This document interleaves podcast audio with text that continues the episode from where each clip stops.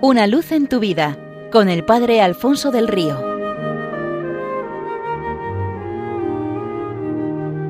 Un cordial saludo para todos los oyentes de Radio María desde el Seminario Diocesano de Getafe. Cuentan que en cierta ocasión hubo un niño que quería conocer a Dios. Estaba empeñado en ello. Tanto había oído hablar de él y tan bien en casa, en el colegio, en la parroquia, que había que conocer a alguien así.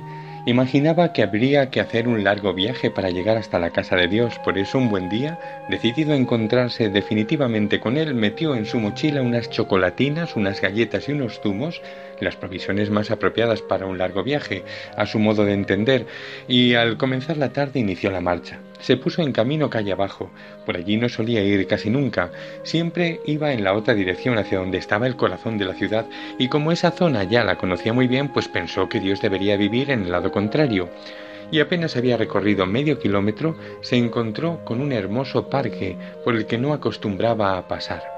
Sentada en uno de los bancos del parque vio una anciana entretenida observando, con, observando y jugueteando con las palomas. El niño se sentó a su lado y abrió su mochila, y estaba a punto de comerse su primera chocolatina y de beberse su primer zumo, 500 metros de caminata ya le habían abierto el apetito, cuando le pareció que la anciana le miraba con ojos de tener hambre. Le ofreció una de sus chocolatinas. La mujer, muy agradecida, la aceptó y sonrió al muchacho. A éste le había parecido tan hermosa aquella sonrisa que a continuación le ofreció también un zumo, para volver a contemplarla sonreír de nuevo. El niño estaba encantado tanto que se le pasó la tarde entera comiendo sus provisiones, compartiéndolas con la anciana, sonriéndola y disfrutando a la vez de la sonrisa de ella.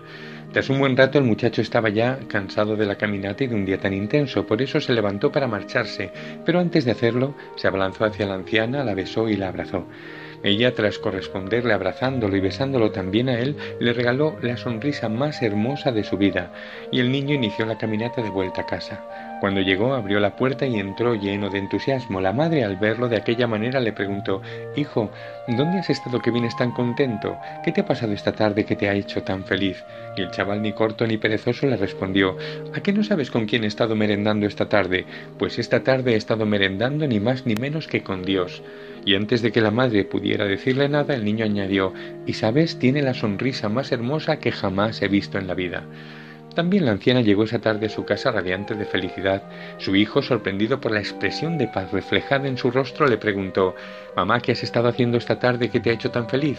A lo que la anciana respondió Hoy he estado merendando con Dios en el parque.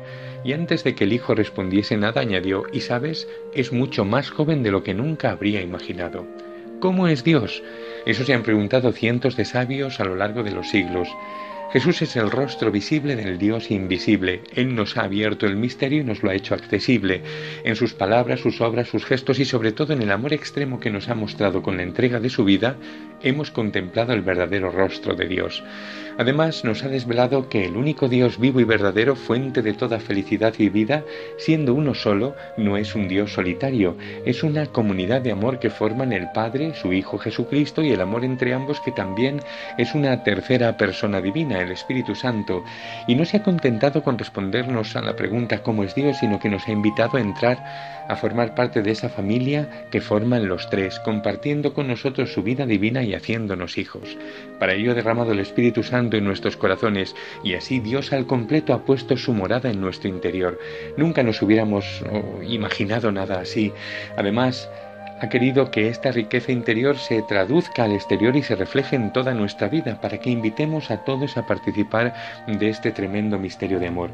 Para ello no hay que ser ni sabio ni entendido, sino sencillo y humilde de corazón. Así seremos capaces de contemplar a Dios abrazando toda nuestra vida, presente en cada momento y en cada persona, como los protagonistas de nuestra historia, o como aquel otro niño que volvió de la catequesis con la tarea de hacer una pequeña investigación sobre cómo es Dios. Pensó que la persona más entendida en esta materia era la abuelita y le preguntó, abuelita, ¿cómo es Dios? Y ésta, acercándose a su nieto, le dio un fuerte abrazo. El niño redactó a continuación el escrito al que no podría hacer frente ningún tratado de la más alta teología. Le quedó clarísimo de por vida cómo era Dios, qué hace con nosotros durante toda nuestra vida y qué de grandioso ha preparado para nuestra llegada a la casa del cielo. El bautismo nos ha metido en el corazón de Dios y a Dios en el nuestro. Nuestra experiencia de Dios llena con creces los deseos más hondos de nuestro corazón y nos empuja a compartirla con otros. Seamos pues suyos, totalmente suyos, exclusivamente suyos y para siempre suyos. Una luz en tu vida con el Padre Alfonso del Río.